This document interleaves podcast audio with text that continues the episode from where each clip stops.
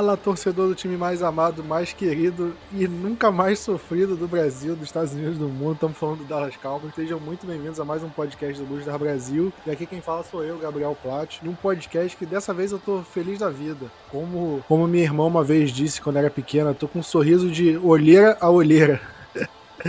Tudo bem com você, Diego? Tudo bem, Plat, tudo bem, ouvintes. Eu acho que é de olheira para olheira porque esse jogo terminou tarde mesmo, né? E derrubou, ainda que seja uma semana não usual, né? A, semana, a última semana do ano, mas sempre tem alguma coisinha para fazer, algum compromisso e a gente já entra segunda-feira de olheira a olheira feliz, né? Acho que ninguém esperava o resultado do que foi, né? A gente esperava uma vitória, uma vitória tranquila, mas do jeito que foi, acho que dificilmente o mais otimista do, do torcedor do Cowboys conseguiria imaginar um resultado como esse, né? Falando de novo, né, nosso querido amigo Vinícius, nosso participante do podcast, muito querido, infelizmente ainda tá com. ainda tá mal da, da garganta, né, por causa da gripe que ele pegou. Falou que pode ser aquela influenza, né, que, que tá tendo. Parece que no Rio já tava quase virando epidemia e tal, de tão, de tão coisa que tava, que tava rolando por aqui. Ele ainda tá meio mal. Passou o Natal no remedinho, coitado, nem deu pra beber um vinho. Falando nisso, como é que foi no seu Natal, Diego? Tudo certo por aí? Cara, foi tudo certo, tudo, tudo tranquilo, na paz. Na real, quieto, né?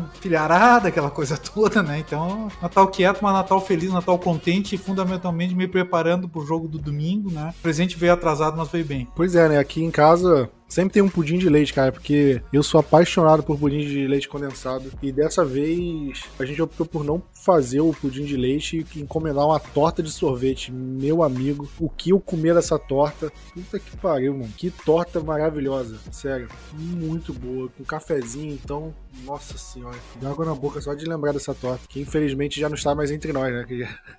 a velocidade que acabou aí foi mais rápida que a, a velocidade que o deck lançava tirar no domingo. Mas falando do jogo, né? Foi um jogo que o Cowboys venceu por 56 a 14. A gente foi pro intervalo ganhando por 42 a 7. Ou seja, dava pro Cowboys ter feito uns 60 pontos aí, acho que brincando, né? O recorde histórico do Cowboys na história do, do time, né? Foram 59 pontos contra o 49ers, foi na década de 80 isso. E o Cowboys chegou a fazer 56 pontos, faltando o último quarto inteiro, basicamente, para jogar. Mas acabou que tirou o pé e não bateu esse recorde. Mas, Diego, o que, que aconteceu nesse jogo, porque a gente não esperava resultado desse. A gente enfrentou times frágeis como Atlanta Falcons, o próprio Philadelphia Eagles no começo da temporada que ainda tava meio baleado, o New York Giants, e não foi um placar tão elástico assim. Então, o que, que aconteceu nesse jogo para ser um resultado tão discrepante? Eu assisti pela ESPN com os comentários do Paulo Antunes, né? E evidente que toda, todo comentarista ele tenta vender o jogo, né? Obviamente, eu faria o mesmo. Assim como a gente tenta vender o site, vamos assim, do Dallas, né? Sempre positivo. Mas eu acho uma das verdades que ele colocou ali naquele, no jogo que era muito difícil em tão pouco tempo ter duas grandes performances de primeiro tempo contra a mesma equipe. Que uma equipe acaba aprendendo a jogar como a outra equipe, o estilo da outra equipe, assim por diante. E isso tradicionalmente torna o jogo mais difícil. É só a gente ver no, no futebol o tal do mata-mata. É muito difícil que uma equipe joga as duas partidas predominantemente bem, né? É tem pouco espaço de tempo. Agora, a gente olha o primeiro ataque de Dallas e não é um ataque bom. O primeiro aspecto que eu vejo do que, que aconteceu, essa é a pergunta, vem uh, justamente na interceptação do, do que muda o ânimo da partida. Então, Vem cá, já vinha de duas chapuletadas contra dois rivais de divisão, no caso Washington, né, que perdeu para Dallas e perdeu para Filadélfia. Consegue uh, que a primeira jogada de, do adversário fora de casa seja um punt. E no primeiro lançamento, que era uma arriscada, né, de um time cansado, um time vem combalido, voltando de, de muitos de Covid, assim por diante, última chance de playoff manda uma bomba para frente e pum, interceptação. Cai o time inteiro. Não tem como. Tanto que brigaram no, no banco da discórdia, né? Porque aquele banco que eles trouxeram lá de Washington, tentando fazer uma, uma reposição ao que nós fizemos, né, dar uma rebatida, né, um retruco que a gente fez, mas só que Dallas levou o banco por conta frio, né, que estava passando, que o banco, o, o aquecimento não estava sendo ligado e Dallas, é, tanto no estádio fechado quanto no normal, não é o mesmo frio de, de Washington, da capital, Washington DC, mas muda, muda completamente o ânimo, os jogadores passam a brigar e, e aquilo ali derrubou. O time já vinha mal e esses times que vêm mal, que vêm no seu limite, quando a coisa sai um pouco e sai logo no início do plano inicial, eu acho que o time inteiro de Washington degringola e principalmente a sua defesa, né? E a defesa, pô, eu tô me matando, tô tentando, tô tentando, e a gente já viu isso acontecer em Dallas, né? A defesa se matando, se matando e o ataque nada. E eu acho que isso é um fator determinante do, no que aconteceu. E outro fato do que aconteceu é que o Dak Prescott voltou a jogar muito bem e em casa. E esse eu acho o fator preponderante. E por isso a gente precisa tanto da Seed 1. O Dak Prescott em casa é muito bom. Ele é muito, muito bom. É, a gente viu o Tony Romo, por exemplo, ele era um, um jogador, até ganhou prêmio por, em 2014 por ganhar todas as partidas fora de casa não é o estilo do Dak Prescott. Eu acho que o Dak Prescott, acho que se a gente olhar os números dele, os números dele em casa são muito melhores. Ele jogou confortável, ele jogou bem. Sid Lamb fez uma ótima partida, não teve drops. Ele passou a usar muito mais o Amari Cooper em terceiras descidas, isso foi fundamental. Então, assim, vai, em aspectos fundamentais. Um, o anímico que mudou completamente na primeira jogada com a interceptação, primeira jogada de Washington. E dois, o fato de ser em casa e que as principais peças de ataque corrido um pouquinho melhor o, o Ezekiel Elliott, mas no passe, Dak Prescott e, e, os seus recebedores estiveram melhor na partida. Dalton Schultz, então,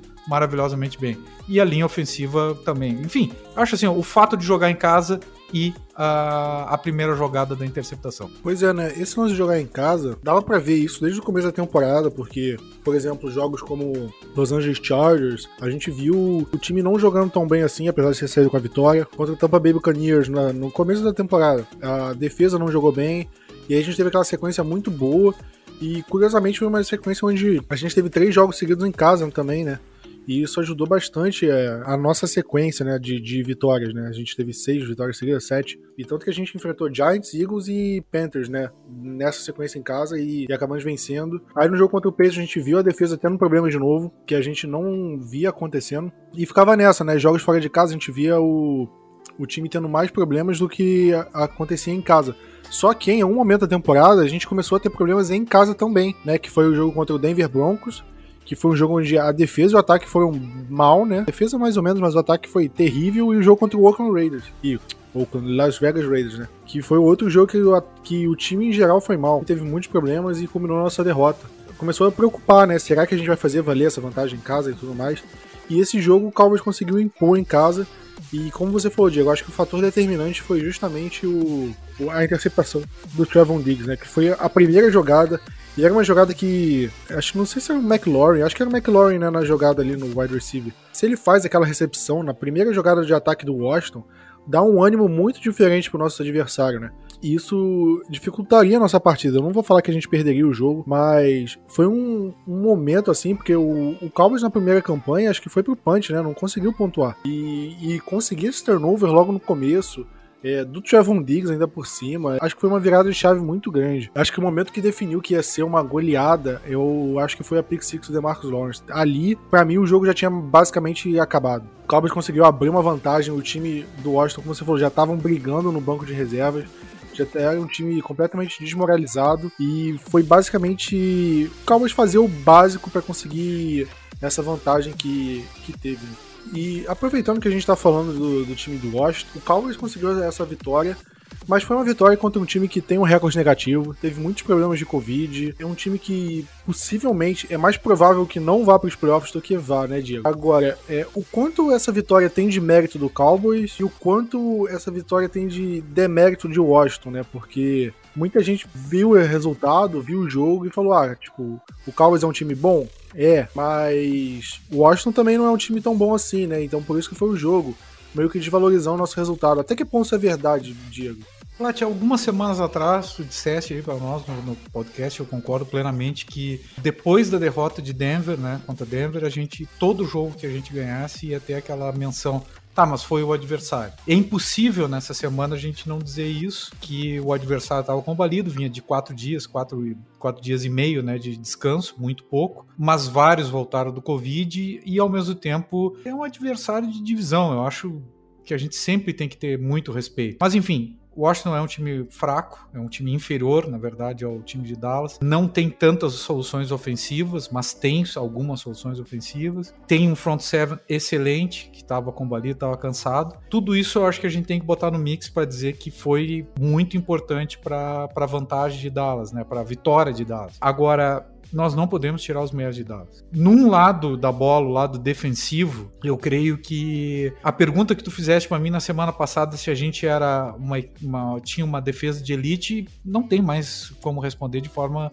uh, negativa uh, esse questionamento. A gente é sem dúvida uma defesa de elite e o retorno do DeMarcus Lawrence é, um, é, é uma coisa inacreditável. Eu nunca vi uma defesa assim de Dallas, né? Quanto o Anthony Spencer e o DeMarcus Ware estavam de um lado e do outro e o Jerry Jones quis muito que isso acontecesse, mas o Spencer nunca conseguiu fazer uma grande. Sempre teve muita lesão e quando ele estava bem, o DeMarcus Ware tinha alguma lesão. Uh, a gente nunca teve uma dupla de defensive ends como essa, com uma reposição uh, do Micah Parsons quando a gente precisa fazer mais uma pressão, que é inacreditável, isso é, uma, é algo inacreditável, surreal. A gente enxergava isso em grandes times da NFL, mas eu nunca tinha visto em Dallas uma defesa assim. De igual forma, a gente vê no Trevon Diggs um playmaker absurdo, né? Absurdo que, e que ao mesmo tempo em que ele cede muitas, muitas big plays, é um jogador que, por exemplo, ele, ele é o primeiro uh, jogador com jardas cedidas na liga, um dos 899, né, no caso, só que ao mesmo tempo ele tem 11 interceptações. É, é verdade que os times jogam muito a bola nele, 88 vezes jogaram a bola nele, de acordo com o Pro Football Focus, mas é, que é o quarto maior da liga, na verdade, em relação ao número de vezes que foi lançada a bola na sua direção, e ele é o número um em jardas né, recebida, no caso 899, mas 88 vezes lançadas na direção dele,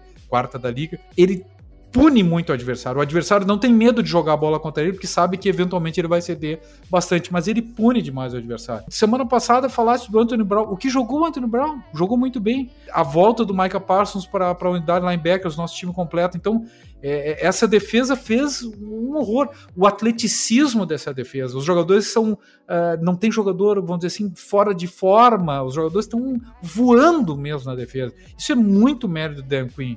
E do outro lado, é, acho que a gente fala mais adiante do ataque, mas é, o ataque andou muito bem nesse jogo também se aproveitando do, da mudança drástica e humilhante do que foi as primeiras jogadas da nossa defesa. Nossa defesa triturou o ataque adversário, né? Então, eu creio que o que tem muito mérito do Cowboys de manter um foco na partida. É muito difícil manter esse foco num jogo tão, vamos dizer assim, barbada, um jogo que é tão superior ao adversário.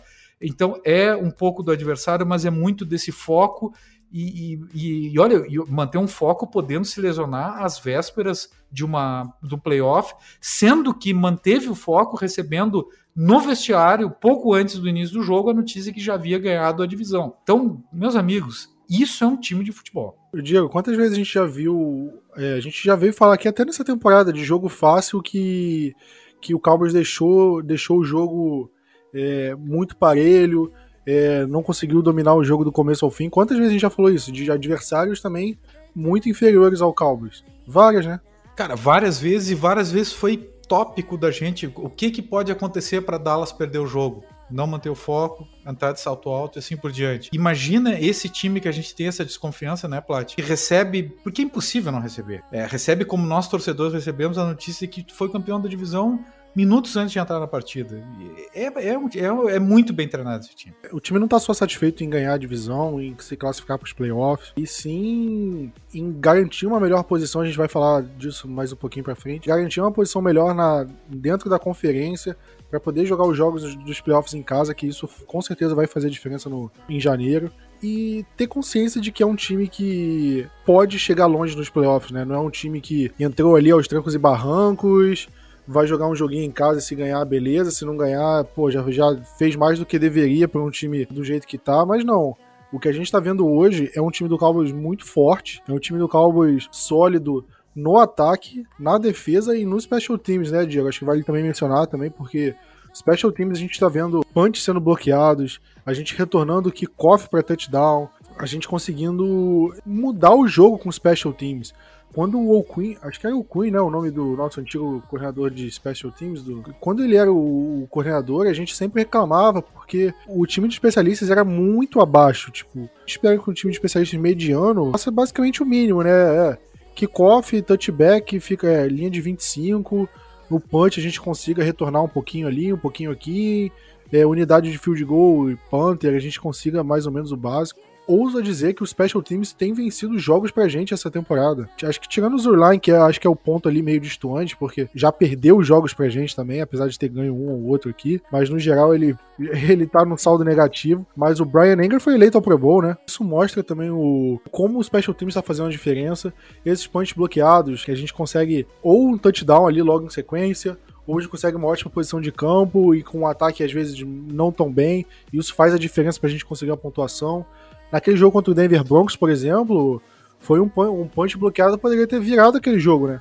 Ah, só que apareceu uma regra obscura e acabou voltando a posse de bola para Denver e a gente aí deu no que deu. É um time muito bem treinado e que mostra, indica que é um dos melhores times da conferência. Se vai chegar na final de conferência, se vai chegar no Super Bowl, se vai ganhar o Super Bowl, não tem como saber. Playoffs é, é um jogo só, se você tá num dia ruim, perdeu, acabou, não interessa favoritismo, não interessa o que você fez entre setembro e dezembro. Mas o que o Cowboys tem feito desde a semana 1 da temporada regular até aqui mostra que o Cowboys é, é um dos favoritos sim para chegar para ganhar a conferência. E Plat, assim, ó, eu sei que alguns vão ficar um pouco chateados com, com, com, o tópico que eu vou colocar aqui, mas nós temos que dizer que o Mike McCarthy é um belo treinador. Ah, ele faz isso, faz aquilo errado. Cara, o cara é um puta treinador, né? Ele nos colocou nessa posição. É, é ele, né? A gente pegou uma, um período do Jason Garrett. Óbvio, teve altos e baixos, mas a, quando a era Garrett acabou em 2019, era um time muito frágil, assim, com muitos problemas, uma defesa que não conseguia forçar turnovers, uma defesa que não conseguia muitos sacks, uma defesa muito passiva, né? O ataque a gente via muitos problemas, o deck, ele chegou em um momento da área Garrett que ele tinha. Parecia que ele tinha atingido o pico dele, ele estava em queda de rendimento e não sabia como mais ele conseguia conseguir evoluir. As vitórias pararam de aparecer, né? Então estava tendo muitos problemas. E o Mike McCarthy em duas temporadas, junto com o Kellen Moore, óbvio, a gente tem que dar o um mérito pro Kellen Moore também. Mas ele conseguiu mudar o time de tal forma que hoje a gente vê, cara, é um time muito organizado. Foram é, a gente conseguiu um draft muito bom em 2020, né? Um dos melhores drafts que a gente teve em muitos anos. Conseguiu bons valores em praticamente todas as escolhas. Em 2021, a gente, o que a gente pode ver agora e analisar, né? A gente tem o Mike, Micah Parsons, que é sem comentários, né? Eu diria que ele possivelmente vai, vai ser a melhor escolha de defesa desse draft se ele mantiver esse ritmo aí para as próximas temporadas. Hoje parece ser a melhor escolha de primeira rodada do, do draft de 2021 e a gente ainda conseguiu outros bons valores ali no meio do draft, né? A gente tem o Ossa, né, que tá, tá jogando muito bem. O Kelvin Joseph, ele jogou muito bem agora contra o contra o Washington, né, apesar de ter ficado um tempo parado, um tempo fora, aí se lesionou e mas eu acredito que ele possa ver mais jogo no futuro, né? Talvez não nessa temporada. Mas de resto, já abriu o Cox, mostrou coisa boa antes de se lesionar. Então o Cowboys tem bons valores assim que pode agregar no, no time. E essa mudança que ele fez na defesa, o, o Jason Garrett não conseguiu em nove anos, né? A gente fazia muito tempo, acho que desde a época do Robbie Ryan, que, que o Jerry Jones queria mudar a defesa, o Cowboys tentou mudar a defesa várias vezes, mudou o coordenador defensivo várias vezes, o Cowboys não conseguiu ter uma defesa que o Dan Quinn conseguiu no primeiro ano dele como coordenador defensivo. Uma mudança assim da água pro vinho e não é como se não fossem, não tivéssemos jogadores iguais do ano passado para cá, né? Porque o DeMarcus Lawrence está aqui, tava, é, já estava antes, o Randy Gregory já estava antes, o Anthony Brown já estava antes, o Jordan Lewis, e por aí vai, né? É, acho que a gente conseguiu umas contratações pontuais, uma, um investimento bom no, na free agency que fez o nosso time ser elevado dessa maneira. Cara, eu ia dizer só assim, ó, fundamentalmente Mike McCarthy e Dan Quinn trouxeram uma nova filosofia, uma filosofia vencedora, uma filosofia agressiva que Dallas ficou tanto tempo sem ter. A gente caiu muito naquela mesmice, naquela rotina, e sei lá, parecia que faltava uma gana de vencer mesmo. É, voltando pro assunto do jogo, né? A gente tá falando bastante do ataque, como o ataque melhorou também. Diego, você comentou aí algum, algumas coisas, né? O deck jogou muito bem, o Zeke correu bem, mas que mudou é, do ataque? Porque a gente viu, por exemplo, no jogo contra o Washington fora de casa, A gente viu o ataque tendo problemas, né? A, além do, do deck. A gente, por exemplo, criticou bastante o Kellen Moore, chamadas dele. Nesse jogo, parece que o Kellen Moore é, parou de esconder o jogo, né? Começou a abrir o livro de jogadas dele. Talvez conseguiu fazer uma jogada diferente. Deck num bom dia. Isso explica se a melhora no ataque? Ou tem alguma outra, outra coisa? Algum outro jogador que, que começou a jogar bem? Como é que você vê essa melhora no ataque nessa partida? Eu acho que gradualmente o jogo corrido tem melhorado, facilitando um pouco a vida tanto do Kellen Moore quanto do Dak Prescott, né? Para ampliar o leque de jogadas possíveis. Tanto que a gente teve corrida corridas pelo, pelo flanco, coisa que não se via nos últimos jogos, né? Inclusive para touchdown, jogadas muito bonitas nesse sentido, né? Screen e corrida pela, lateral. O Sid Lamb vinha com muitos drops e eu até li uma matéria, acho que no Dallas Morning News ou no The Athletic, que falava que, que o Sid Lamb sabia que ele estava errando muito e que estava se esmerando muito nos treinos e nós vimos alguns, alguns catches dele assim muito bons, assim, difíceis e com pancadas fortíssimas do adversário. Eu também li que durante a semana, no, no caso, né, que o Amari Cooper estava pedindo uma maior participação nas jogadas e ele foi envolvido mais nas jogadas. E querendo ou não, ele é o nosso Jason Witten atual, é a bola de segurança de Dallas. Bola no, no, no Amari Cooper em terceira descida é normalmente a conversão, mesmo marcado. que mais? O Dalton Schultz, mais um jogo seguro. Então eu acho assim, um conjunto. Fundamentalmente, a linha melhorou a proteção, jogou bem. Eu acho que foi o melhor jogo da linha. Foi um pouco beneficiado pelo fato de todo mundo estar tá brigando front serve adversário, sem dúvida. Com essa possibilidade, com um pouco melhor de físico dos nossos dois running backs, aí o Kellen Moore pode abrir o, o, seu playbook. Mas ao mesmo tempo contou com fundamentalmente esses dois jogadores que eu acho que melhoraram de nível. O Gallup manteve, mas o Amari Cooper entrou mais e pediu mais a bola e recebeu mais a bola. Eu acho que não teve drop nenhum. E o Sid Lamb, que é uma bola de muito importante para nós, com um pouco mais de profundidade, média profundidade, né, no caso. A execução da jogada com ele foi melhor. Então, esse conjunto de fatores é, facilitou a vida do Kellen Moore para poder abrir o, o, book dele. Não adianta o Kellen Moore fazer o, a jogada que ele quiser, desenhar a jogada que ele quiser, se tiver um drop, né? Ou se a, se, o, se a linha não segurar, se, e assim por diante. Então, eu acho que o jogo todo facilitou para que o Kellen Moore tivesse possibilidade de abrir o, o abrir o book dele. E, e aquela tal da coisa da confiança, né? O jogo vai entrando, vai. Como estava confiante o deck nesse jogo? Né? Como, como ele estava confiante, a postura dele estava. A ESPN demonstrou muito bem, as filmagens do jogo foram muito boas. A, a postura dele estava perfeita, a, a, linha de passe dele, o movimento do, do, do corpo corporal estava perfeito. Então, a, melhorando a confiança foi. E, e querendo ou não, pô, Plat, a gente pediu, né, de presente de Natal, não era isso? O ataque voltasse a ser o que era, que voltasse a ter essa confiança. Então a gente ganhou esse presente, para mim é isso aí. Pois é, né? E muito bom que o ataque voltou a jogar bem no momento decisivo, né? No momento, a gente tá falando aqui fim de dezembro, faltando agora, agora faltando dois jogos para terminar a temporada regular. E no momento onde a defesa também tá em alta a gente falou, foi no último podcast ou no penúltimo, né, que a gente falou que o ataque jogou muito bem antes da bye week e depois da bye week foi a defesa que tava jogando bem, né, e não, o Cowboys não coincidiu os dois juntos. E nesse jogo coincidiu. O ataque muito bem e a defesa muito bem. E acho que veio um sopro de esperança do tipo, será que isso vai se manter pro resto da temporada, pros próximos dois jogos, pros playoffs? Porque isso se manter, a nossa chance de finalmente de chegar no final de conferência, final de chegar, chegar no Super Bowl é muito alta. É alta. E de ganhar um jogo fora de casa também, porque esse dado é para mim é inacreditável e eu fico eu fico de cara toda vez que eu vejo nossa última vitória fora de casa em playoffs foi nos playoffs da, da temporada de 92, ou foi de 93? Acho que foi de 92. Em 93, né? Foi no ano de 93. Quando o Cowboys ganhou do favoritaço 49ers na época. E foi pro Super Bowl. Porque depois disso, em. É, acho que foi em 92, a temporada de 92. Aí o Cowboys ganhou mais dois Super Bowls, né? 93 95. Mas neles, como o Cowboys teve a melhor campanha e tudo mais, ele só jogou em casa. E por isso ele ganhou o jogo. Foi o jogo do How About Cowboys, é esse? Esse mesmo. Jogo histórico, né? É inacreditável. Esse jogo tá quase preto e branco e o cara não, não ganhou uma partida fora de casa mais.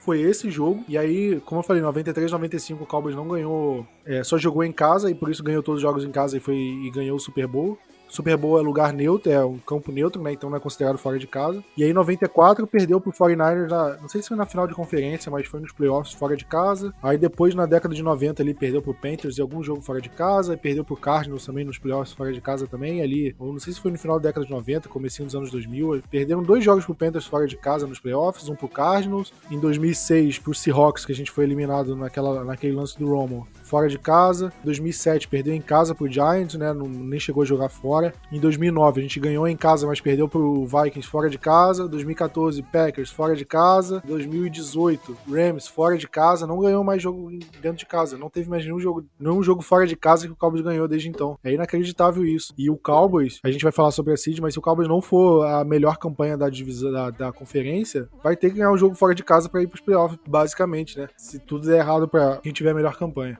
Mas só para fechar o jogo aqui, é, Diego, para você quem foi a destaque e decepção da partida? Decepção sou eu que não tava lá no, assistindo esse jogo aí ao vivo. Isso aí, nossa senhora, não tenho decepção pra esse jogo, sinceramente não, não tenho o que dizer. Decepção, impossível colocar uma decepção. É um esforço que eu, eu não, não cheguei. Como destaque, eu podia colocar o Amari Cooper, 7 recepções, 85 jardas. Dalton Schultz, 8 recepções, 82 jardas. Se lembra, 4 para 66. O Malik Turner já mais adiante, ótimo. Tony Pollard, o Ezekiel Elliott, poucas jardas, mas jardas muito importantes. O nosso Dak Prescott com 330 jardas, 4 touchdowns, um absurdo. Mas eu vou dar, eu vou dar o meu voto de, de eh, destaque da partida pro DeMarcus Lawrence, tá? Porque eu acho que ele mudou esse time de Dallas. Randy Gregory até pode ser um jogador enérgico, um jogador aquela coisa assim, aquele monstro, ele que segurou a, a onda Micah Parsons da mesma forma, outro monstro, um leão em campo. Mas quem mudou esse time de Dallas, assim, da água pro vinho, trouxe todo o coração. Enfim, eu acho um líder, um absurdo de jogador da Marcus Lawrence. E a interceptação que ele faz, uma interceptação dificílima que ele precisou contar com uma, uma habilidade extra classe e a corrida dele foi inacreditável, assim, eh, e, e mostra tanto o atleticismo dele quanto a habilidade propriamente dita. Então, por tudo que ele representa para essa equipe, eu dou para ele o meu destaque da partida. Eu achei que você ia, ia, no deck como destaque e eu ia falar o, o DeMarcus Lawrence. E como você falou do, de Law, eu vou falar do deck, né? Porque um cara que a gente criticou bastante nas últimas semanas, né? caindo de produção, sem confiança, né? É, parecia meio desligado do jogo. E, e, ele ter conseguido a partida que ele teve, né? O desempenho que ele teve só no primeiro tempo, anotar 42 pontos, para mim ele merece estar no destaque. E a decepção, eu, não é bem uma decepção como você falou, Diego, porque basicamente todo mundo foi bem, né? Num jogo que o Cowboys ganha de 56 pontos, é difícil você falar que alguém foi mal. Mas eu achei o Tony Pollard abaixo do que ele costumava jogar, é, do que ele costuma jogar, né? E tal, nem, nem precisou né, jogar tão bem assim, mas eu achei que ele foi um pouquinho abaixo da, da média do time. O Gallup ele ficou um pouco sumido, apesar de ter aparecido na hora que importava, mas não teve tanto impacto no jogo. Acho que dá para mencionar esses dois, não como decepção, né, mas como tiveram um pouquinho abaixo, né? Pouquinho abaixo do, da média do time. E outra coisa que vale mencionar também é que a gente não viu fal muita falta acontecendo contra o Cowboys, né? Foram três faltas só no jogo do Cowboys. E a gente reclamou muito da indisciplina, né? De, de Cowboys cometer muitas faltas, perder. É, quantas campanhas a gente já cansou de, de reclamar aqui? Cara, a gente perdeu a campanha por causa de uma segurada do Lael Collins, ou porque, sei lá, o Anthony Brown cometeu interferência e, pô, isso deu sobrevida pro outro time. E nesse jogo não aconteceu nenhuma falta assim que, que tenha culminado, sei lá, num, o, o time ia chutar um punch e aí por conta da falta o, os caras conseguiram pontuar. Ou o Cowboys ia, ia conseguir pontuar, mas aconteceu a falta, anulou tudo e a gente foi pro punch, a gente perdeu o ponto. Não aconteceu isso, isso é muito bom. Eu acho que isso vale como destaque pro Mike McCarthy também, né? Que conseguiu fazer o Cowboys é, se tornar melhor disciplinado né, nessa, é, pelo menos nessa partida, né? Agora falando do justamente da nossa situação nos playoffs, né? Como você falou, Diego, o Cowboys já tá classificado pro, pros playoffs. Não, não existe nenhum cenário onde o Cowboys não vá para os playoffs. E além disso, é, o Cowboys já garantiu matematicamente a classificação para o pela, pelo título da NFC Leste, né? O Cowboys venceu a NFC Leste pela 24 vez na história, que é a marca, tipo, de longe a melhor marca da divisão. O segundo maior vencedor da divisão é o Eagles, que tem 11, e o Cowboys tem 24. Então você vê como é que é a discrepância entre os dois. E ao contrário dos outros anos, né? Quem ganha a semana de descanso nos playoffs não é mais a primeira e a segunda melhor campanha, é só primeira. Como tem um, é, um time a mais que vai, pro, vai pros playoffs nesse ano, o, a segunda melhor campanha disputa a primeira rodada dos playoffs. Pelo simulador do, do New York Times, é de playoffs, ele, ele colocou uma chance grande do Cowboys de ser a quarta melhor escolha, né? A quarta melhor campanha. Atualmente o Cowboys está empatado com Tampa Bay Buccaneers e com o Rams, não é? Ou o Rams estavam abaixo? Não, tá empatado, Plat. Isso, isso. Então os três com um recorde de 11 4 e o Packers com recorde de 12 3. Agora, é, o que acontece? Se o Cowboys ficar empatado só com o Buccaneers, ele acaba ficando no empate duplo. O Buccaneers leva vantagem pra gente justamente por eles terem vencido a gente na semana 1. Mas, se o Cowboys ficar no empate triplo com outros times, que no caso a gente está, por exemplo, Cowboys, Rams e Buccaneers, é, o Cowboys fica à frente do Bucks e é, justamente pelo Outro critério de desempate, né? A NFL ela tem um critério de desempate diferente para quando tem empate duplo ou empate triplo. E o Cowboys está num cenário onde ele não pode ficar com empate duplo com o Bucks. Ou ele precisa estar tá melhor que o Bucks, que aí não tem chance de empate, ou ele precisa estar tá igual o Bucks, junto com outro time. E aí o Cowboys garante uma, uma campanha melhor. Tão louco isso que se Green Bay perder uma partida e Dallas estiver empatado com Green Bay e com o Tampa Bay, Dallas é o primeiro. Exatamente, eu ia falar isso. Pro Cowboys ter a melhor campanha, o Packers tem que perder um jogo a, a mais que o Cowboys nessas duas rodadas. Ou seja, se o Cowboys perder uma, o Packers tem que perder as duas. E se o Cowboys ganhar, é, se o Packers perder uma só, o Cowboys tem que ganhar as duas. Falei certo? Acho que sim. Enfim, o Cowboys tem que tirar um jogo de vantagem do Green Bay Packers. E além disso, é, o Cowboys não pode tirar esse jogo e o Buccaneers também, porque aí fica no empate duplo com o Bucks e aí o Cowboys não garante a melhor campanha. Tem que ser esse, esse cenário, tem que ser um cenário onde o Cowboys tire essa vitória do Packers e fique no empate triplo. Ou fique melhor que dos outros dois, né?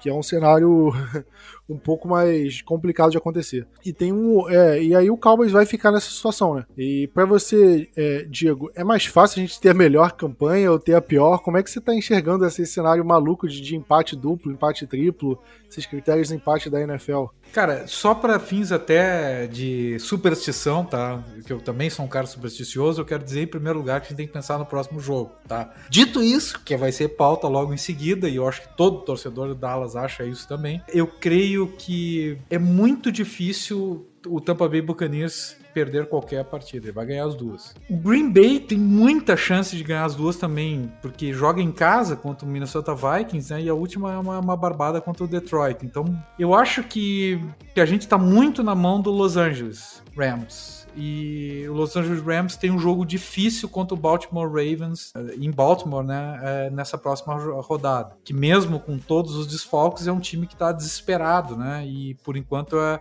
é a sétima seed, né? Se vencer, inclusive, uh, pode garantir o, o, sétimo lugar, lugar no, no, no, no.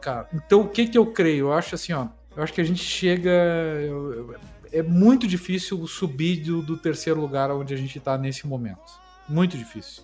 Difícil mesmo, assim. Agora, se, o, se Los Angeles vencer. O, o grande jogo é Los Angeles e Baltimore, e o nosso, né? Claro, Arizona e Dallas. Se os dois vencerem, tanto Los Angeles quanto Dallas, eu creio que então Dallas será o segundo. Eu acho que Dallas fica entre segundo e terceiro e, tá, e tá bem, é isso aí. Mas, vamos dar aquela secadinha básica, né? Vai que o Vikings resolva aprontar, é que o Vikings está quase sem chance de classificação, né?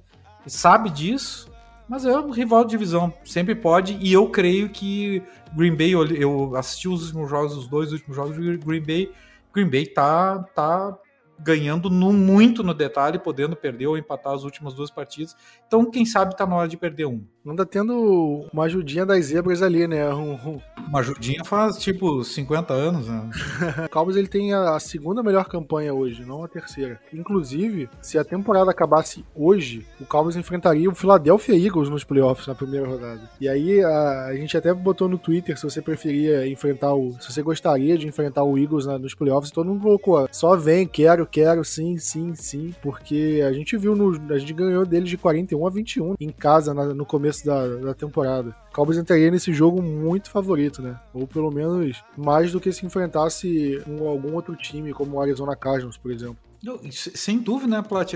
O que eu quis dizer ali, depois eu acho que me embananei é o seguinte: eu acho que é segunda ou terceira seed, porque eu acho que Green Bay e Tampa não vão, eh, não vão perder qualquer partida agora, vão ganhar as duas. E a gente vai ficar na dependência de Los Angeles e do nosso próprio uh, da nossa própria afinco, né, em ganhar as duas. Pois é, eu acho que ter a melhor campanha não depende mais da gente, né, e eu acho que isso é um problema, mas eu acho que é bem provável o Cowboys ficar entre a segunda e a terceira melhor campanha, dependendo da situação, mas eu, eu acho que é provável. De qualquer forma, é, é, garantido que a gente tem um jogo em casa, e se a gente tiver pelo menos a segunda melhor campanha ou a terceira, a gente pode muito bem ter dois jogos em casa, né? E isso, como a gente vem falando, como o Cowboys está jogando muito melhor em casa do que fora, faria muita diferença nos playoffs. Muita, muita. Então o Cowboys precisa muito vencer esses jogos. Eu sei que é conversa pro futuro, tá, Plat? Mas assim, ó, a gente já exorcizou um, um demônio nosso que era o Patriots, tá? A gente tem mais dois demônios para exorcizar e esses, esses, dois demônios estão ali do nosso lado. E os dois têm a camisa 12. Vamos, vamos torcer para isso, né?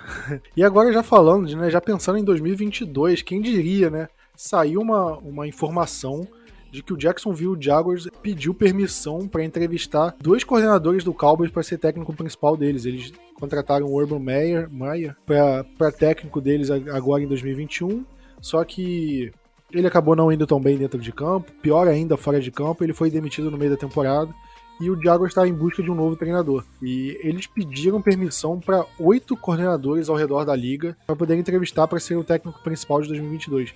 E entre eles, dois do Cowboys, né? O coordenador ofensivo Kellen Moore e o coordenador defensivo Dan Quinn. Justamente os dois estão tendo bastante destaque. Diego, curioso, eu coloquei no, no Twitter, no, no Blue Star Brasil, eu abri a enquete.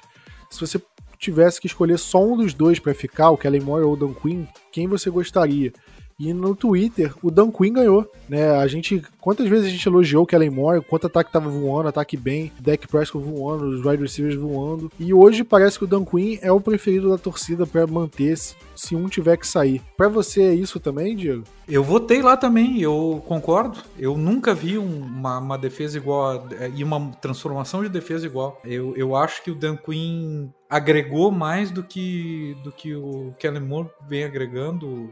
O diferencial Claro que eu vou sentir uma falta tremenda se o Kellen Moore sair. Só que eu nunca vi, no meu tempo inteiro de torcedor de Dallas, olha que vai tempo, hein, pessoal? Não vou contar aqui, tá? Um coordenador defensivo que tenha feito isso. É o que o Wade Phillips fez em, De em Denver. Mais ou menos isso. Eu tô revendo isso e aquilo e aquele, aquele resultado lá em Denver foi, foi Super Bowl. Eu acredito muito que eu, que essa defesa possa nos levar até, até o topo máximo. Então eu tenho a impressão que esse é o cara. E a nossa franquia sempre foi uma franquia muito mais ofensiva que defensiva. E a gente sempre viu muito buraco defensivo, viu muito eh, omissão uh, nas contratações defensivas, nos, nos, drafts defensivos. E essa defesa tá voando, voando como nunca, nunca vi. Se tivesse que tirar um, eu tiraria o de ataque com, dor no coração. Mas quem sabe a gente não consiga uma reposição em relação a isso. Eu acho que é é, mais fácil é, a gente manter a defesa do nível que tá e conseguir manter o time competitivo, trocando o coordenador ofensivo, do que o contrário. E eu não sei, não sei se é tipo, é só achismo meu ou se é um trauma de, de ter visto tanta defesa ruim, agora a gente tá vendo uma defesa boa. Eu não sei se faz tanto sentido pro Dan Quinn, por exemplo, em querer sair do Cowboys hoje e assumir um Jacksonville Jaguars do jeito que tá, do estado que tá. Ele que foi head coach por muito tempo e acabou de, é, acabou de voltar e assumir como coordenador defensivo e tá tendo tendo sucesso com isso. Porque Kellen Moore eu já vejo um pouco mais, né? Um cara novo, um cara que surgiu como técnico de quarterbacks, foi promovido para coordenador ofensivo, tem ido muito bem como coordenador ofensivo e pode, como um cara novo, pode ter uma, a chance de, de dar um salto na carreira indo para técnico principal. Eu acho que isso pode mexer com o Kellen Moore. Eu acho perfeita essa leitura, Plat. E essa leitura lembra demais o Wade Phillips, não lembra?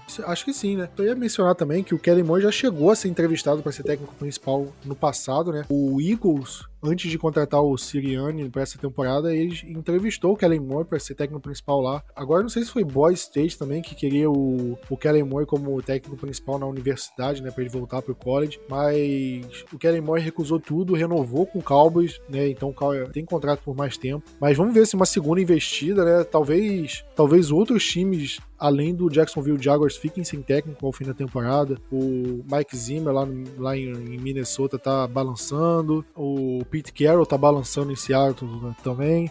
Então, vários nomes aí estão meio esquisitos, podem cair, o técnico do Giants pode cair e por aí vai, né? Então, a gente vamos ver como é que a situação se desenrola, mas foi o que o pessoal disse, tipo, não é um problema para agora, né? É garantido que eles vão ficar até o fim da temporada e onde quer que seja esse fim da temporada. Se for na primeira rodada dos playoffs, se for no Super Bowl, não interessa, eles vão ficar até, até o fim. É isso. E sobre o Cowboys também, é, o Cowboys não tem o poder de vetar é, os coordenadores a fazerem é, entrevistas para cargos cargos acima do que eles estão. Por exemplo, se um coordenador ofensivo, como o caso do Kellen Moore, for receber um, um convite para, se alguém quiser entrevistar ele para ele ser o técnico principal, o Cowboys não pode recusar. O próprio o próprio Kellen Moore pode recusar, mas o Cowboys não. Só o Cowboys só poderia recusar se fosse para um cargo equivalente. Ah, outro time que é o Kellen Moore para ser coordenador ofensivo, aí o Cowboys pode vetar, não. Então, você não pode. Então, só para deixar isso, isso mencionado. É, o, o, problema é a época, né? Que bagunça um pouco a cabeça do cara, né? Talvez, pode ser. Eu não vejo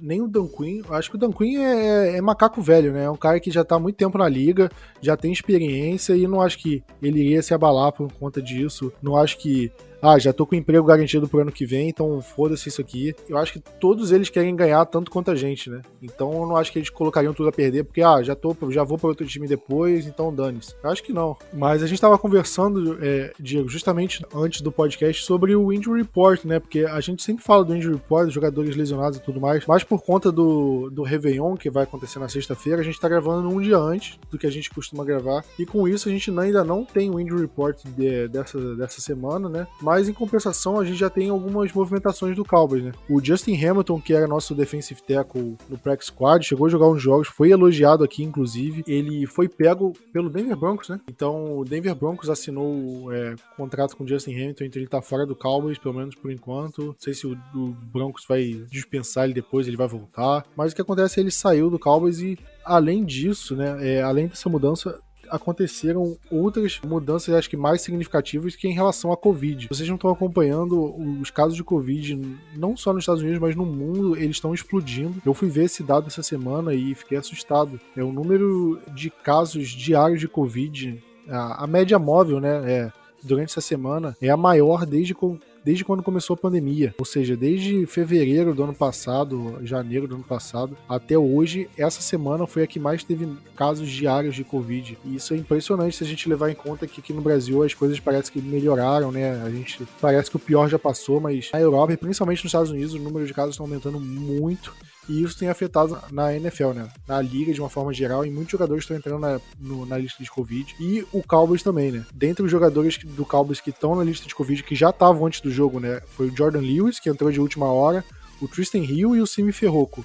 Eram os três jogadores que estavam na lista de Covid e ficaram fora do jogo por, por estarem nessa lista. E agora, depois do jogo, o Francis Bernard, o linebacker, e o safety Malik Hooker também entraram nessa lista. E eu não sei até que ponto pode aumentar ou não. Eu só acho que o Cowboys tem que embalar o Deck Preston num plástico bolha. Toda vez que ele sair do jogo, embala no plástico bolha, deixa ele vivelado, isolado de qualquer canto, porque ele não pode contrair Covid de jeito nenhum, principalmente agora chegando nessa reta final. Porque se ele desfalcar o Cowboys em algum jogo, acabou. A gente não vai ganhar um jogo de playoffs com quarterback reserva. Então o Cowboys tem que ter o maior cuidado do mundo e o próprio deck tem que ter o maior cuidado do mundo. Vamos rezar para que isso aconteça também. E a NFL mudou o protocolo de Covid também, né, Diego? É isso que eu ia falar, que, que na real, eu, eu não sou médico aqui para dizer, eu acho que ninguém aqui é de médico, que parece que supostamente pode ser um pouco mais fraca essa, essa cepa nova, né? Enfim, sei lá. Ou se é uma decisão política, e eu acho que é bem mais provável, né? Mas enfim, mudou para cinco dias, né? O protocolo, principalmente para quem está vacinado, e não e basta o jogador uh, afirmar que está assintomático, que ele em cinco dias está de volta. É basicamente quando ele faz o, o, o exame no início da semana ele pode voltar a jogar no, no, fim da semana, ele fica fora dos treinos, né? Exceto o não vacinado, que é o caso do Carson Wentz, né? Que a, acabou de testar positivo e tem que ficar pelo protocolo 10 dias, né? E depois fazer o teste, né? Então, muito difícil falar sobre esse assunto, não sendo especialista, né? E a gente não tem muita ideia. A gente tá em surto de, de gripe no Brasil inteiro, né? Vai saber o que, está acontecendo. Mas enfim, eu, eu, eu creio que tem, tem muita questão médica e tem muita questão política também envolvida nessa situação de mudança de protocolo. Pois é, essa mudança médica eu não sei nem se partiu da NFL, acho que foi uma mudança no Ministério da Saúde americano, né? Não sei, é, o equivalente ao Ministério da Saúde dos Estados Unidos mudou isso no, lá e a NFL seguiu a recomendação. E por essa mudança de protocolo de cinco dias, sei lá, se um jogador pegou, é, entrou na lista de Covid, na segunda, cinco dias ele, ele conseguiria sair e estar disposto a jogar já no domingo. Mesmo sem teste, hein? Só afirmando que tá sintomático. Eu não sei, eu acho que é um relaxamento perigoso, ainda mais numa época que a gente tá vendo o futebol americano universitário. Né? Quantos jogos estão é, bons, né, né? A gente tá nessa temporada de bolso, quantos jogos estão sendo cancelados adiados, problemas, NBA com, com problemas também. Premier League. É, isso, eu ia falar isso. A Premier League adiou, adiou vários jogos. O Tottenham foi incluído da, da Conference League também, por, porque teve um jogo adiado e não tinha tempo hábil a remarcar e acabou meio que virando um WO, porque não ia conseguir jogar essa partida, não teve data para remarcar. Então tá tendo muitos problemas em relação a isso. E a NFL tá fechando o protocolo de Covid dela e a gente tá vendo. Já tiveram mais casos de Covid na NFL em dezembro desse ano do que na temporada de 2020 inteira. E a temporada 2020 foi no que, no que a gente tem na cabeça como o auge da pandemia aí, né? E o auge da pandemia lá é agora. Tá sendo agora. É de se assustar. É de se assustar. E a gente, eu fico pensando até que ponto o Cowboys não pode correr um risco de ter algum jogador importante com Covid num jogo decisivo de playoffs. O que, que vão fazer? Vão adiar o jogo? A gente até perguntou no grupo de, dos apoiadores do, do Blue Star Brasil se o Cowboys pega o Buccaneers nos playoffs e o Tom Brady entra na lista de Covid. Se esperar um dia a mais, ele, ele, ele pode sair da lista de Covid, a NFL adia o jogo ou não? E acho que a tendência é dizer sim. Mas e se for o deck, a NFL adia ou não? E aí, na minha cabeça, é tipo, talvez não. Cara, eu vou fazer uma outra pergunta pra ti também, Plat. Se em Dallas aparece contra o Tampa Bay bolas murchas, anula o jogo ou não anula o jogo? Ah, não tem como, não tem como anular um jogo. É, não tem como aparecer bola murcha, né? Ainda mais num jogo em casa, mas. Dallas jamais faria uma, uma, uma pouca vergonha dessa. mas ia pegar mal. Mas, por exemplo, se chega num Super Bowl e tem um quarterback de, de um dos times pega Covid, vai adiar o Super Bowl? Como é que vai adiar um Super Bowl? Não tem como adiar um Super Bowl. Como é que faz? Eu acho que a NFL, sei lá. Eu também eu sou leigo no assunto e com certeza eu devo estar falando milhões e milhões de bobagens aqui, então releve. Mas na minha cabeça de, de ignorante faz sentido o que eu tô falando. Vamos voltar pro assunto do Dallas Cowboys, né? Porque o Cowboys vai enfrentar o Arizona Cardinals no próximo domingo às 18h25 no horário de Brasília. O jogo originalmente era às 3 horas da tarde, só que a NFL mudou, é, justamente acho que pela importância do jogo. Eu, inclusive, acreditava que esse jogo poderia ser remarcado para o Sunday Night, né? Justamente por serem dois times brigando por playoffs antes, né? Hoje o Cowboys já classificado, mas o Cardinals forte na briga para os playoffs. É um jogo onde vale muito para os dois times. Eu acreditava nessa possibilidade, mas não foi, mas está no horário, meio que num segundo horário nobre, né? Que é o jogo da América lá na, na Fox. Então, um jogo que vale bastante e costuma dar audiência lá pro, nos Estados Unidos. É um jogo de, onde tem uma diferença, assim, nos times que eu não esperava ver, né? Diego. O Cowboys está numa sequência de quatro vitórias consecutivas. E ao mesmo tempo, o Arizona Cardinals começou a temporada invicto. Era basicamente o melhor time da NFL no, até o meio da temporada. Hoje vem de três derrotas seguidas. Então mudou bastante coisa no Arizona Cardinals, um time que está em queda já perdeu a liderança da divisão pro Rams, né? E, e, corre o risco sério de não ganhar a divisão, né? De entrar no, nos playoffs pelo wild card. E Diego, agora a pergunta é: o quanto você acha que o Cowboys precisa ganhar esse jogo?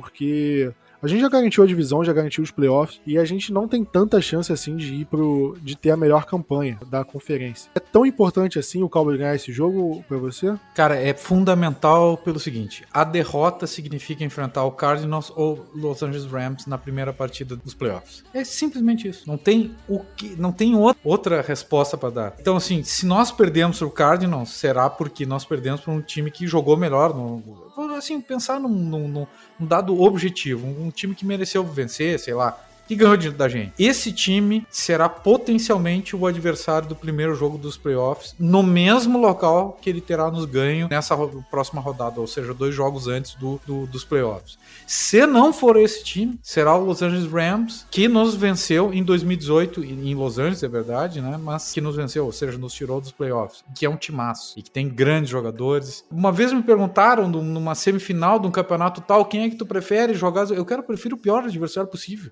É óbvio. Ah, ah, eu quero ganhar do grande adversário. Não, não, não. Eu quero ganhar. Só isso. Por que, que é fundamental? Um, a gente já tem uma rodada em casa. Então vai dizer, ah, então se a gente já tem uma rodada em casa, que é por ser campeão da divisão, tá bom. Não, não tá bom. É bom ter, se possível, a maior quantidade de rodadas possíveis em casa do, que a gente está falando desde o início desse podcast. E Dallas joga, Dex joga muito melhor em casa, Dallas joga muito melhor em casa e é sempre melhor jogar em casa. E mais, volto a dizer, se nós perdemos, ou nós vamos enfrentar o Arizona Cardinals de novo na primeira rodada, que é dificílimo time, que vai ter nos vencido nessa partida, ou será o Los Angeles Rams. Eu não quero pegar nenhum desses dois. E Diego, acho que tão importante quanto isso, né, já pensando no possível adversário nos playoffs, é que o Cardinals é um time que vai para os playoffs, basicamente, né?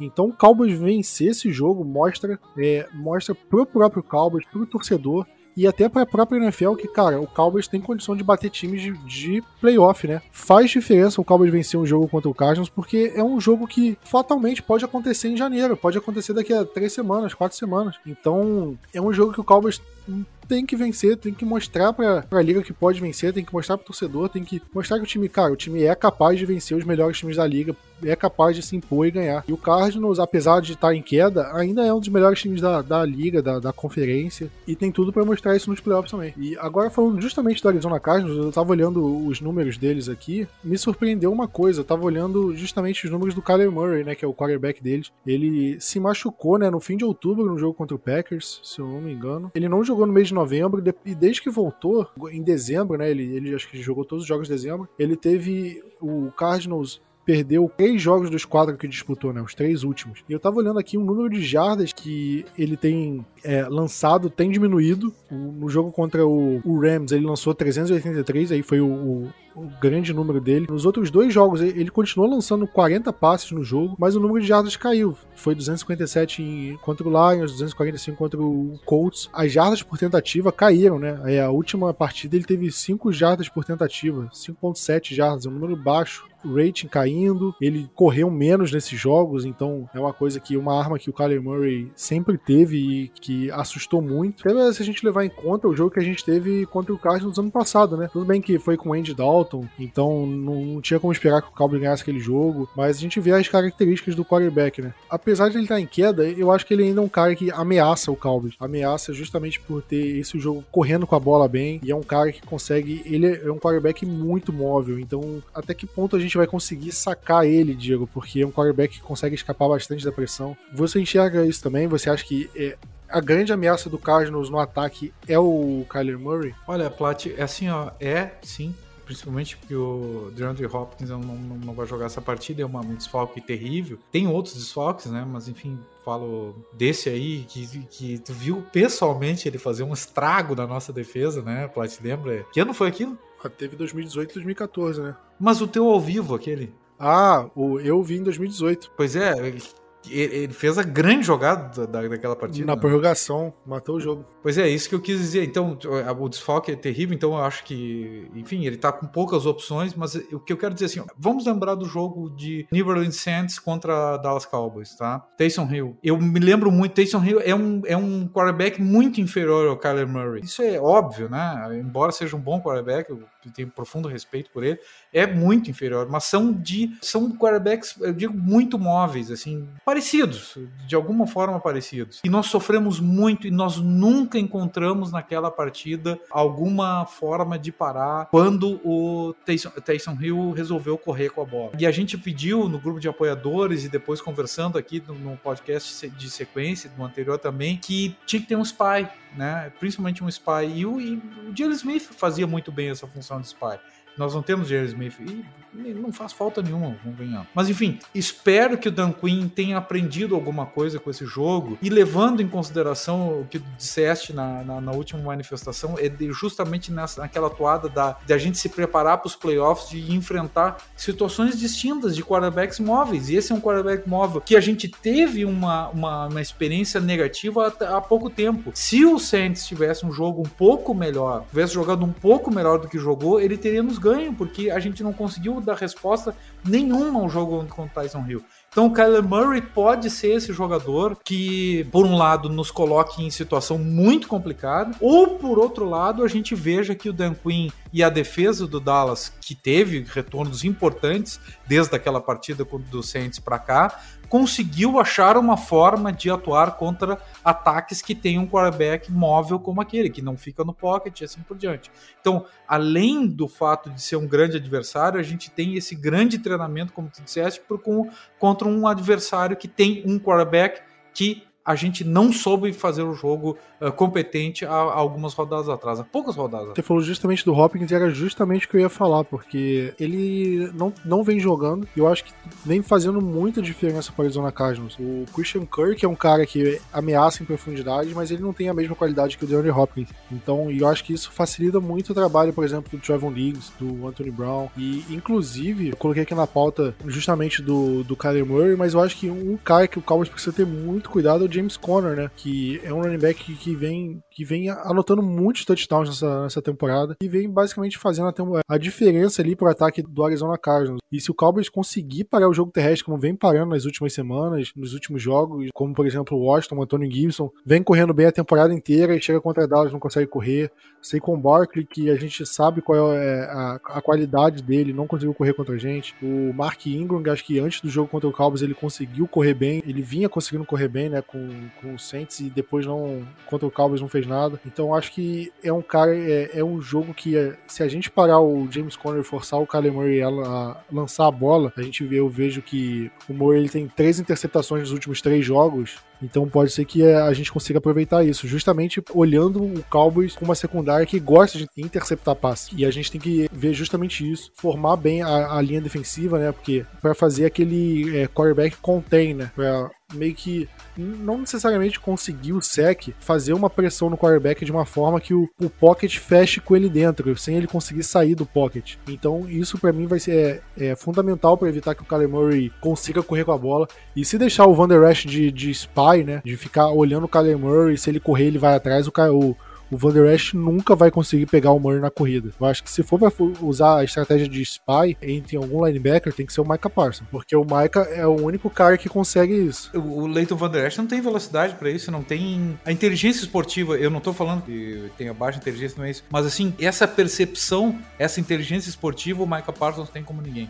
nesse time do Dallas. O Van Der Esch, acho que comparando ele com o Kyler Murray, acho que é a mesma diferença de um de um cadeirante com o Usain Bolt. Porque o Leighton Van Der Esch, ele não consegue, ele tem, ele não tem mais aquela explosão que ele tinha em 2018, 2019. As lesões afetaram muito ele. E o Micah Parsons é um cara que a gente não, tem, não precisa nem falar, né? Da, da situação dele em relação à velocidade, agilidade e tudo mais. Então, acho que a gente precisa explorar esse ponto do ataque deles. Mas agora da defesa, Diego. Tem, por exemplo, o Chandler Jones, que é um baita jogador do Arizona Cardinals, é um cara que, que dispensa comentários em relação a sexo forçados, pressão, e vem de muito tempo, né? A defesa do Cardinals tem outros nomes bem importantes, assim, que a gente precisa ter cuidado também, né? A gente pode falar do, da dupla de linebacker, Jordan Hicks, Isaiah Simmons, a dupla de safeties deles é uma boa também, o Buda Baker, né? Qual, qual o caminho das pedras que o a, nosso ataque tem que ter contra a defesa de Arizona? Tem três jogos do Arizona, principalmente o jogo contra o Green Bay. Me surpreendeu que essa defesa era uma defesa extremamente agressiva, uma defesa que, que me lembrou o nível de desafio dessa defesa, do nível de desafio que foi contra a defesa do Kansas City Chiefs. Uma defesa que tem uma possibilidade de, de invadir o nosso campo, invadir a, a nossa linha ofensiva de forma muito criativa.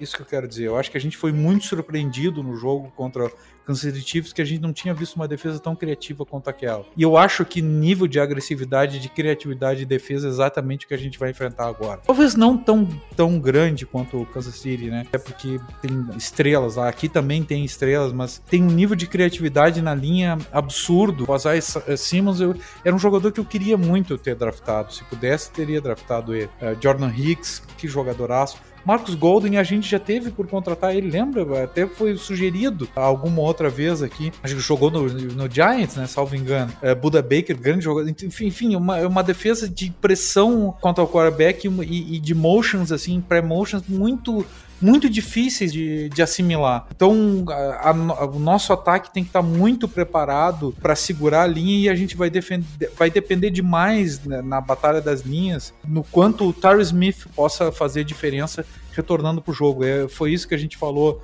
ali no que diz respeito no, do, do, injury report, que talvez ele volte a jogar, ele vai ser uma peça fundamental uh, ah, para manter a segurança do Dak Prescott, para manter esse jogo. Talvez o Dak Prescott tenha que abusar de, de, jogadas curtas e de fakes, enfim, porque é uma defesa que, que inspira respeito, que vai precisar ser enganada.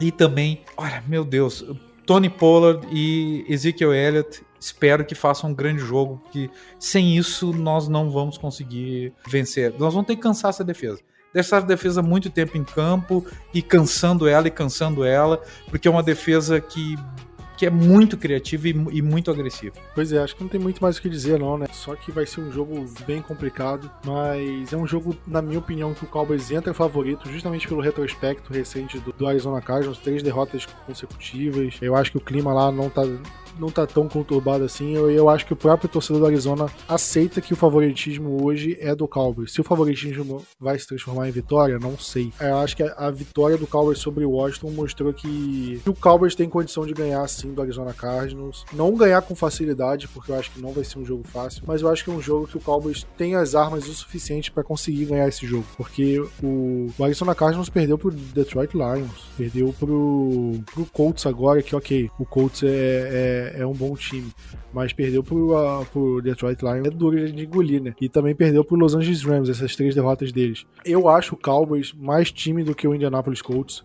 Eu acho o, o Cowboys, obviamente, é um time melhor do que o Detroit Lions. E eu acho o Cowboys num nível parecido com o do Rams, igual, talvez um pouco melhor, talvez um pouco pior, não sei. A margem de erro aí tá mais ou menos no mesmo nível. Se eles perderam para times iguais a gente ou piores, a tendência é que a gente também vença. Então vamos torcer por isso. Diego, você quer deixar sua bold palpite? Quero deixar sim, e eu quero saber, Plat, eu... quando é que eu vou pedir a música? Eu acho que eu acertei a bold da semana passada, não foi? Não lembro, você acertou? Eu acho que eu acertei que, que o Greg The Leg ia ser 100%. Eu creio que eu tenha acertado. Eu nem tenho o que Ah, mas aí é extra point, né? Não chutou nenhum fio de gol e...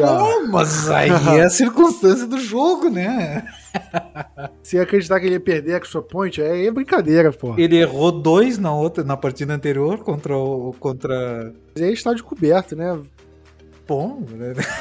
Cada um foi escolhe um, a bold. Foi uma bold bem, bem, bem mandrake, né? Mas, enfim. É, pede não, a música. Bem. Não, agora não. Vou, vamos deixar pra abertura da semana que vem, né? Nem pensei, cara. Não, pode ser a música de encerramento, velho. Cara, não pensei mesmo. E daí a Lucky vai estar vai tá com um problema até pra achar uma música agora aí pra nós aí. Cara, assim, ó, eu acho que, que o jogo é muito parelho. Concordo plenamente com o que o quando falaste aí, Plat, que, que eles vêm cambalhando, mas eles vêm pra última tentativa. Eles vêm, assim, ó, pra, com tudo. Com muito mais gana do que nos últimos jogos, vem com necessidade. Então, vai ser um jogo parelhíssimo, que a gente vai ter muito aprendizado nesse jogo, né? Tanto para defender quanto para atacar. A gente vai precisar saber defender todas essas bolas aí do, do Kyler Murray, principalmente a movimentação dele e, e, ofensivamente vai ser um desafio tremendo contra uma boa defesa. Então eu acho que a gente vai fazer uma, uma baixa pontuação e, e, de 27 contra 23. Esse é o nosso jogo, nós vamos ganhar de 27 a 23. E a bold, cara, é que Ezekiel Elliott vai ter 200 jardas combinadas, mas mais de 100, 125 corridas e 200 geral. Tá ótimo. Eu acho que vai ser 27 a 17 pra gente. Acho que vai ser um jogo meio parelho, mas o Cowboys no fim meio vai meio que vai matar o jogo. E a minha bold é que o deck vai ter mais jardas corridas do que o Kyler Murray. Agora nós não vamos acertar nenhuma das duas bolds, né? Agora sim, o bold de verdade. A gente tava meio no down, assim, na semana passada, né? É, tu ainda botou uma boa de boa. Eu achei que ele fosse chutar alguma coisa para fora, né? O podcast da semana passada eu gravei, cara. Eu tava cansado, tava realmente cansado, tinha acabado de treinar, tava morto. E sei lá, o Cowboys ainda tava meio mais ou menos, não tava tão animando tanto. E agora não tem mais o que dizer, né? Cowboys ganhando, a gente gravando podcast uma da manhã e eu aqui feliz da vida posso ficar falando até 4, 5 da manhã. Quero saber uma coisa, Plat. Qual vai ser a sobremesa do ano novo? Nem vai ter sobremesa no ano novo, qual é? Nossa, cara, nem sei. Eu sei que tem um pote de sorvete aqui em casa, mas se não tiver sorvete, se não tiver sobremesa, eu, eu arrumo. Um sorvete vira sobremesa. Eu, eu amo sorvete, cara. Amo, amo. Menos de morango. Morango é superestimado. Mas sorvetinho de, de baunilha, um sorvetinho de, de flocos. Meu Deus do céu, cara. Flocos é, é meu silêncio já diz tudo. Cara, aqui tem o Dulce de Leite Tentação, que é, que é absurdo de bom. Importado da Argentina, sei lá. Cara, Porra, é um aí é luxo, né? Você, você Muito que bom. mora aí perto, pô. Não, não mora mais, cara. Agora eu vou ter. Mas eu me mandaram agora no Natal, ganhei de presente. tipo, Nossa senhora. Doce de leite já é bom de qualquer jeito. Com sorvete, então, nossa senhora. Assim, normalmente a ceia de Natal e a ceia de Ano Novo é uma ceia, né, daquele jeito, né? O cara às vezes prefere outra coisa. Agora, a sobremesa é luxo, né? Eu, pessoalmente, amo panetone. Eu não gosto de chocotone. Eu acho que fica esquisito a massa com chocolate. Mas o panetone, frutinha cristalizada, uva passa, eu, eu amo desde sempre, cara. E, e só do Natal ter panetone, época do Natal, aqui em casa já começa a aparecer na, é, panetone no fim de novembro. Porque amo panetone, é muito bom, muito bom. Vocês ouvintes viram, né, que depois da, da competição o Plat mudou o assunto, né, agora. Pois é, né, cara? Eu fiquei. Eu fiquei em quarto de, de sete participantes. Tá, fiquei ali mais ou menos no meio. Minha competição é a primeira competição de crossfit, mas tá bom, né?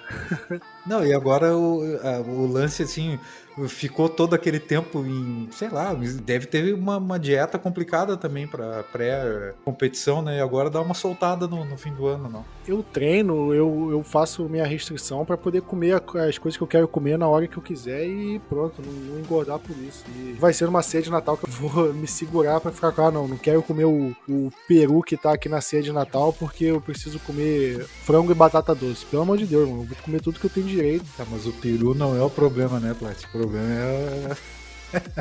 o problema é o pudim, né? É, o problema é o pudim, o problema é o panetone, é o sorvete, é o pavê. Mas não tem problema não, cara. Eu já tô, eu tô treinando há tanto tempo, cara, que vai ser um pedaço de pudim que vai me fazer ficar gordo de novo. O pudim até o. Aliás, o, o, o peru até o nutricionista. né? vai fundo.